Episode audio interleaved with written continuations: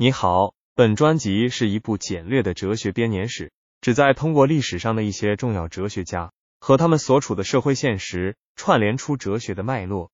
这一期我们来聊一聊摩尔，乔治·爱德华·摩尔，他是二十世纪最重要的哲学家之一，尤其在分析哲学的发展中起到了关键作用。摩尔的思想与他的个人经历密切相关，尤其是他对简单、直接和清晰的理论的偏好。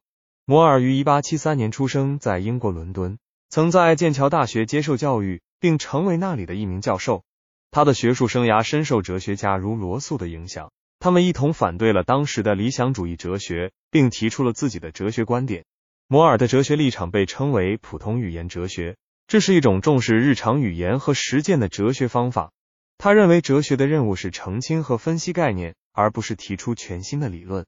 摩尔的哲学思想。主要体现在他的伦理学和知识论上。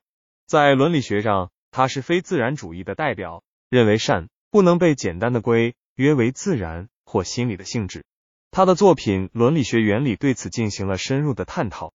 在知识论上，他反对怀疑主义和相对主义，坚持存在一个客观的现实世界，我们可以通过感知来认识它。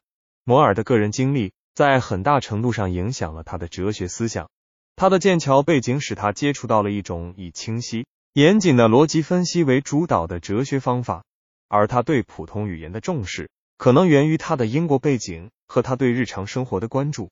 摩尔在哲学史上的地位，主要体现在他对分析哲学的推动上。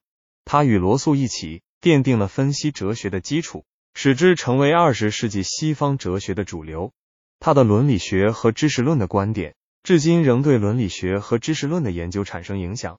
他的思想深入且独立，使他成为了一位在哲学界具有重要影响力的人物。摩尔的生活和学术经历提供了他对分析哲学和哲学方法的独特见解的基础。出生于维多利亚时代的英国，他在剑桥大学接受了经典的文科教育。这个背景让他接触到了广泛的知识领域，包括经典文学、历史。哲学以及强调逻辑和分析的数学，这些学科的混合为他的哲学思想提供了独特的视角。特别是他对哲学分析的重视和他对哲学问题的直观、清晰的处理方式。摩尔的思想，特别是他对伦理非自然主义的坚持，也受到了他个人性格的影响。他是一个热爱真理和清晰思考的人，这使他对那些试图将道德和价值规约为更基本自然现象的理论持怀疑态度。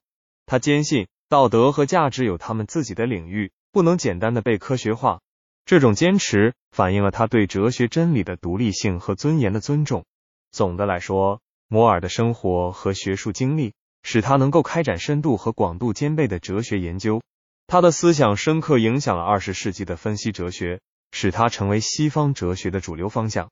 他对哲学问题的清晰、直接和深入的处理方式。使他在哲学史上占据了一席之地。